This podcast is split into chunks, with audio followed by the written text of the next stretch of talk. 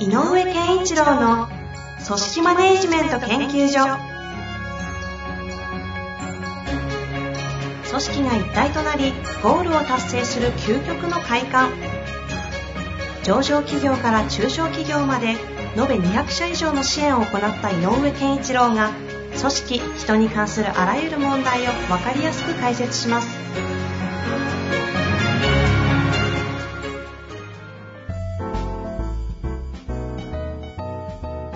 こんにちは、遠藤和樹です。井上健一郎の組織マネジメント研究所。井上先生、よろしくお願いいたします。よろしくお願いします。さあ、今日は、ちょっと久々に質問に戻りたいなと思っているんですが、はい。なんか全然違う話だけど、はいはい。なんか、やっぱり人間不思議ですね。自分が体感を持って感じてることがあって、うんうんうん。えーっと、リモートの、なんていうのかな、ミーティングとかうんうん。で、えーっと、案外ポジティブに捉えられるかね、これ。いいかもねって思ってる。ほう、おぐということですか？うーんと、なんていうのかな。例えば、あ、じゃあいつ行くか、何時から打ち合わせしましょうって言って、まあ変な話、そこまで移動する時間とかもあるし、なんかこう、えーじゃあ、で、なんていうのかな、こう、改めてこう、その時間の中で、えー話し合っていくこととか、もちろんあるんだけど、うーん、逆にね、その、リモートだからこそ、参加するっていうこと自体の入り口もあんまりハードルが高くい。うん、じゃあやろうか、あじゃあ何時、えーはいはいはい。ってなんとなくスタートができちゃうし、そうね。ただ、リモートだから、ふわふわとして時間を過ごすっていうことはあまりないよね、これね。なんかちゃんと今日話してる目的に向かって進まなきゃっていう、なんか、えも言われるそういうエネルギーが働くなと思う。あー言われてみればそうかも。うん、なんかこう、どう？みたいな感じで、ふわふわふわふわ始まっちゃったりして、その結果、1時間の中でふわふわしした時間が1時間、30分くらい過ぎちゃうようなミーティングもなくはないけど、うんうん。リモートだと、いや、とにかく今日は、じゃあ、あじゃあ始めましょうかなんていう感じで、なんかこう、綺麗にスタートするし、どうなのっていうのが。うん、で、えじゃあこの件について誰々さん、えどこまで行ってんの？とかっていう、なんかこう、確認的な、えっ、と、会話？っていうのがしやすくなってるよね。うんうんうん。うん。確かに、その一緒にいると、なんかこう、体感として得られるものがあるけど、体感として得られるものがないので、なんか必然的に、ここの、この空間でできた何かの成果をあそう作り上げないと、その体感物がないみたいなのはあるそうそうあるそこへ向かっていく感覚は確かに。うん。で、ね普通のね、ミーティングだったらみんなで、なんとなくこう、お、盛り上がってきたぞと。よし、やろうって機運は高まった、オッケーみたいなのだけど、単純に機運を高めるっていうのは、ちょっとね、えっ、と、うあの、通常の対面的、対面式よりは、えー難易度が上がるから。逆に言うときっちりと話を進めなきゃっていう、なんかみんなの中に、あの、暗黙の了解がこうできる。だから意外と効率が良くなるんじゃないかな、なんていうふうに。なるほどですね。うんだから、リアルなミーティングとリモートのミーティングっていうのは、いずれの、もうこのコロナ騒ぎが終わった後でも、両方うまく組み合わせる時代になると思う。改めてなんかそのリモートとリアルのその違いとか使い方の特性の違いとかは、なんか今日聞いてみたい気もしますけど、はい。質問いきますか？その話してもいいかなとかもありますけどね。いやまあ、じゃあ、次回でもね、その そうしますか。じゃあ今日は、せっかくですので、久々にね、ね質問に行きたいと思います。はい。えー今日のご質問はですね、40代の、えー執行役員の立場の方なのかな、えー執行役員と書いてありますね。行きたいと思います。はい。えー私は現在プロジェクト型で立場としてマネジメントをするポジションではなく、全員が公平な立場という状況においてリーダーシップを取らなければなりません。はい。この場合におけるマネジメントはどのように考えればよいのでしょうか？今回コロナの影響もあり、仕事がプロジェクト型にならざるを得ない人たちも多いと思いますので、ぜひご回答いただけると嬉しいです。よろしくお願いいたします。ということですね。多分、まあね、同じような立場の方が集まって、多分執行役員の方だから、かなり、えー、課題感としては、経営寄りな課題感を持って集まっているプロジェクトなんじゃないかなね。横串的な感じなんですね。うんうん、で、でも多分、まあ、いろんな立場の執行役員の方がいるけど、まあ、どうやらこの議題については、あ自分がこう、いろいろ気にもなるし、えー、まあ、自分がマネジメントしなきゃというよりも、なんかリーダーシップを発揮して、いい方向に向かわせたいなっていう思いがあるんじゃないかなと思いますね。なるほど、なるほど。そんな感じしますよね。そんな中でっていうことですが。そうですよね。で、えっ、ー、と、同じような立場でプロジェクトをやって、うん、えっ、ー、と、それぞれが、例えば、えっ、ー、と、担当の任務があるみたいなことって多いと思うんですよね。うん、えっ、と、流れの中で、A 工程が終わったら B 工程、B 工程が終わったら C 工程みたいなプロジェクトのやり方もあるし、A, B, C, D それぞれが並行してやりながら、それを組み合わせることで、そのプロジェクトの求めている、えーえー、とテーマ、課題に対して、えー、と仕上げていくと。はい。えー、いうような、あの、いろんなやり方があると思うんですけど、うんうん、えっ、と、歴、えー、なんていうのかな、はっきりとした、このプロジェクトのリーダーがこの人ですよっていうふうに設定している場合って、そのプロジェクトチームとしてのゴールにどう向かうかということをマネジメントするのがプロジェクトリーダーの役割になるから、はいはい、そうです、ね、A, B, C, D, E それぞれの工程が今どこが、えーと、速度が良くて、どこが遅いかとか、どこがクリティカルになってるかとかいうことをこう、えーと見ていく人が立場としていると。はい。だから、その人がいないプロジェクトの話だと思うのね。うんうんうんうん、この人も A, B, C, D, E のどれかを担ってるんだと思うんですよ。うんうんうん、で、それとね、これちょっと何回前かにあの、成果の話をしたことがあるんだけど、2回前ですかね。うん、同じで、やっぱり A というものはいつまでに何をしなげ仕上げることかということがみんなで共通しているかどうか。はい。うん、B はどういうことか ?C はどういうことかっていうような、えっ、ー、と、いつまでにどの状態にしとかなきゃいけないっていうのが、うんうん、全員が、これだけは共通で認識しとかなきゃいけないと。はいはいはい。で、例えば、じゃあこのあ B の案件については、それこそ B さん、えっ、ー、とどう、どうですか？ってど、いつまでにできそうですか？っていうプロジェクトのスタートの段階で、そうですね、5月いっぱいならできるかも。そしたら、じゃあ5月いっぱいということでまず設定しますよっていう話が出て、うんうん、っていうのが全員やる。で、じゃあ、4月になった時に、どうですか ?B さんって言ったら、うん、なんとかいけそうなんだけど、一点なんか課題があるから、まあちょっとクリアしながらやりますよ。みたいな、そういう会話になる。うん、で、5月、蓋開けてみたら、ちょっとね、思ったようにいかなくて、ちょっと5月いっぱいじゃ間に合わないんだよねってなる。みたいなことが起こると、えっ、ー、と、A 全体のことも実はその分遅れちゃうよねって話になりかねない。うんうんうんで、えっ、ー、と、プロジェクトの、えー、成果に向かってリーダーシップを発揮したいんであれば、そういう、えっ、ー、と、M 言われの個人個人の世界の中で、まあ、半ば、えー、言葉悪いけど、勝手に起きてしまう遅れとか、えー、変更とか、勝手に起こってしまうことっていうのは、やっぱりプロジェクトとしては困るわけよね。うんうんう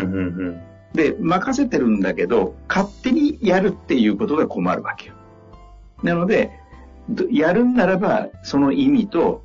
えっ、ー、と、理由と根拠があって、変えるよとか、遅れるよとかっていうことを共通認識しなきゃいけないから、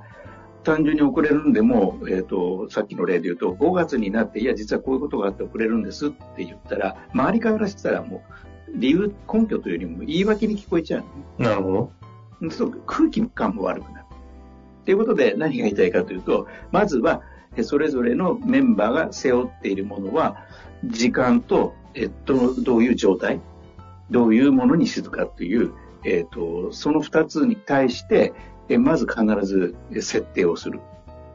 で、お互いがそれで、これでいきますよっていう認識を揃えた上でスタートする。としたら、途中でどうなってますかって聞ける。で、リーダーシップを発揮したいこの方が、この方がもし C さんだとしても、そういえば C、今僕ここまで来てるんですけど、A と、A の工程とそろそろ絡んでくるんですけど、A どうなってますかって話しやすい。だから A さんあなたはっていうあのマネジメントするっていうよりも全ての、えー、とその担当しているそれぞれの工程管理的な工程を管理するっていうか、こうそう工程管理をするって言っていいのかな。工程がみんなが理解できるように表にちゃんと表すっていうことをやると、この、えっ、と、なんていうのかな。言わん、言わずもがなのリーダーシップになってる、なるっていうああ、うんはいはいはい。で、あの、多分この執行役員の方たちなんかで言うと、その逆に言えば、メンタル的なことをね、サポートしてあげるっていうのはそう少ないかもしれないけど、うんうん一般のプロジェクトで言えば、困ってるとか悩んでるって言ったら止まるわけじゃん。だからと、ちょっとうまくいってないならば、何って聞かなきゃ。はいはいはい。で、これを、でも、プロジェクト型で任されていると、みんな悪いことは言いたくない。さっきの B 工程5月までにやりますも、4月の頭ぐらいだったら、なんとかしなきゃと思ってるから、うんうんうん。あの、えここまでのところは来てますよというような表現になるわけよ。うんうんうん。ここが、やっぱり、えっ、と、リーダーシップの発揮のしどころで、はい。えっ、と、やっぱり、ね、グッドニュースとバッドニュースがちゃんと表に出るっていうふうにした方がいいね。だから、要するに、グッドニュースっぽいことしか言わな言っちゃいけないふうにみんなになるから、うんうん。なんとか頑張ってますが、の報告ばっかりになるね。で、閉めてみたらおかしいかなことが。ってことは、だと、このプロジェクトが成功しなくなるので、やっぱり大事なのは、悪い、何が困ってますかというと、バッドニュースをみんなが話す。っていうことをちゃんとしなきゃいけないので、変な話、えっ、と、もう、この会議はグッドニュースとバッドニュースを必ず報告しましょうと。いうことを約束させる感じ。だから、うん。この、で、要するに悪、バッドニュースが表にちゃんと出させるっていうこと自体が、プロジェクトの中でのリーダーシップの発揮する、実は最大のポイントなんじゃないかなと思ってバッドニュースを共共有し合うってことですか？吐き出させる場所。うん。で、C さん、そあ、B さん、それ困ってるんだ。あ、僕のところのこういう、今、うまくいってるから、手伝いますよってことができたりとか。違うアイディアを、その、例えば5人で、じゃあそれどうしようかって話せたりとか。だからこう、うまくいかないこと、もしくは不安なこと、赤信号、黄色信号ぐらいかな。両方ちゃんと出るようにしておくことが大事かな。それをちゃんと出させる環境を作るのが、この、プロジェクト型のリーダーシップの方、うんうん。やることかなということですかね。ああの、マネプロジェクトのマネージメントの方、まあ通常の業務でも同じだけど、一人一人がちゃんと担務を持っていて、なんかこうやるべきことがしあるのがプロジェクトの結構特徴であったりするので、まあみんなでブレストをやるなんてこともあるけれど、大体こう、えっ、と、マネージャー、えーリーダーが、えーマネージメントという役割がいなくてみんながっていう、みんなが平行な、並列な、あの、環境のプロジェクトっていうのは大体そういうことが多いので。そうすると誰かがね、みんなで、グッドニュースもバッドニュースも両方ちゃんと出そうねっていうことを導く感じ。最後になんですけども、はいえっと、プロジェクト型？まあ確かにこの方がおっしゃるように、リモートというか、直接場に合わないと、必然的にそれぞれの役割はそれぞれがやってねという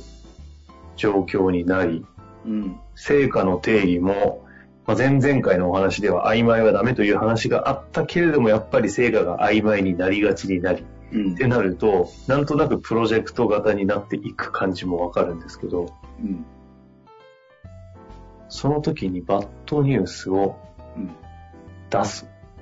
出す。具体的にそこがなんか繋がっていかないなという気がしたんですけど。あ、えっ、と、さっき言ったように、ゴールはいつまでに何をやることですって、どういう状態まですることですっていうのがあるとしたら、そこに向かっている途中で不安材料があるかどうか。とか、えっ、と、意外とやってみたらうまくいかないことがあるとか、っていうことを、えっ、と、通常のプロジェクト型で、なおかつ、例えば、まあ、リモートなんかで、が特にそうかもしれないけど、なんとなくやるべき任務を持って、その状況こう、プロジェクトのミーティングなんかで参加すると、報告するっていうことになると、どこまでできていますよとか、やれそうですよとか、えっ、と、大丈夫です、任せてください的なうんうんうん発言のエネルギーがすごく強まるのよね。うんうんうんでも大事なのは、うまくいかないことの方にヒントがあるわけよ。うんそれを改改良するか、もしくはそこに手を打つということが成功に向かうためにすごく重要なことなので、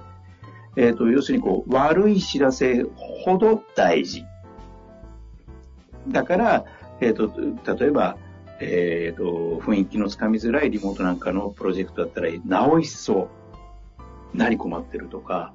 何か不安な点はないのとか、何か予定通りではないことは何なのとか、いうことをとにかく出す。ああ、うん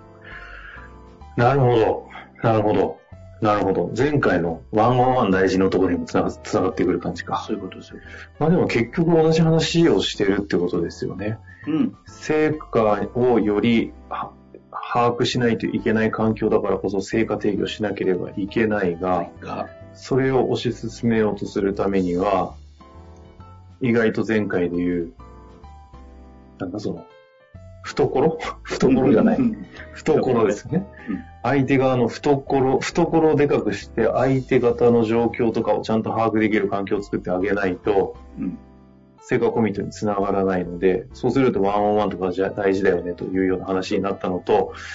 そうか、究極同じ話につながるんですね、これうんが。ワンワンの時もそう、懐の深さって何かっていうと、えっと、マイナスポイントもちゃんと表に言えるってことだね。言って否定されたりとか、怖くなると言わなくなる。あーだから組織が一番腐っていくのはそこだから、やっぱりマイナス情報がちゃんと正々堂々と出ていくっていうことが大事。あーまあ、なので相手方のその状況を理解しろっていう話がありましたけど、状況を理解するっていうのは、いいとか悪いも含めて両方をちゃんと情報として取れる環境ということですね。同じ話ですね。